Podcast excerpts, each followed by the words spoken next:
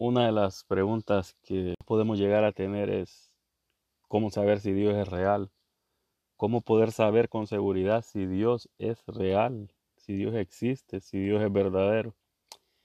Y es que sabemos que Dios es real porque se nos ha revelado de tres maneras. Se nos ha revelado en la creación, en su palabra y en su Hijo Jesucristo. La prueba fundamental de la existencia de Dios está simplemente en lo que Él ha hecho, porque las cosas invisibles de Él, su eterno poder y deidad se hacen claramente visibles desde la creación del mundo, siendo entendidas por medio de las cosas hechas, de modo que no tienen excusa. Los cielos cuentan la gloria de Dios y el firmamento anuncia la obra de sus manos. Dios no solamente ha hecho un mundo físico complejo y finamente armonizado, Él también ha inculcado un sentido de eternidad en el corazón de cada persona. La humanidad tiene una percepción innata de que en la vida hay más de lo que el ojo capta, una existencia superior a esta rutina terrenal. Nuestro sentido de eternidad se manifiesta al menos en dos formas, legislación de la ley y adoración.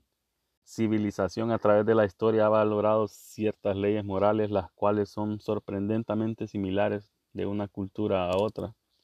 Por ejemplo, el ideal del amor es apreciado universalmente, mientras que el acto de mentir es condenado universalmente.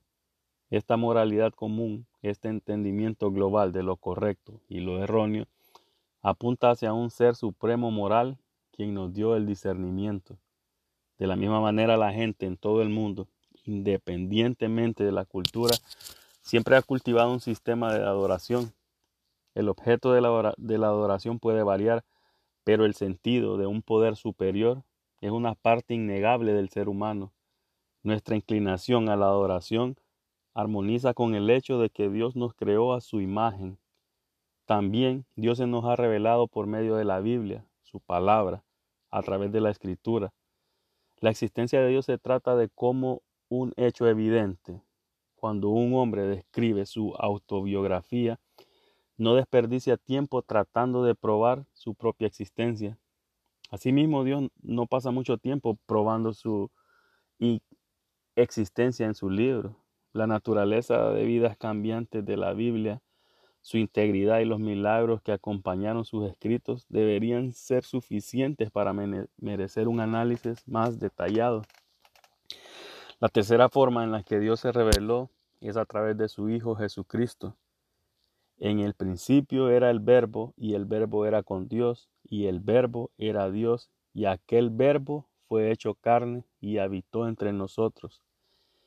En Jesucristo habita corporalmente toda la plenitud de la deidad.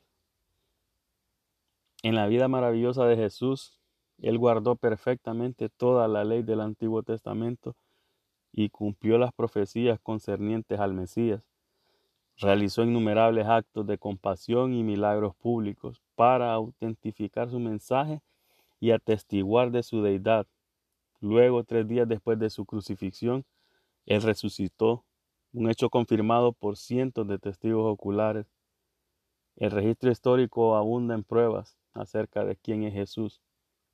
Como dijo el apóstol Pablo, no se ha hecho esto en algún rincón nos damos cuenta de que siempre habrá escépticos y que todas sus propias ideas referentes a Dios y por consiguiente van a, van a estudiar la evidencia y habrá algunos para quienes no hay prueba que los convenza. Todo se reduce básicamente a la fe.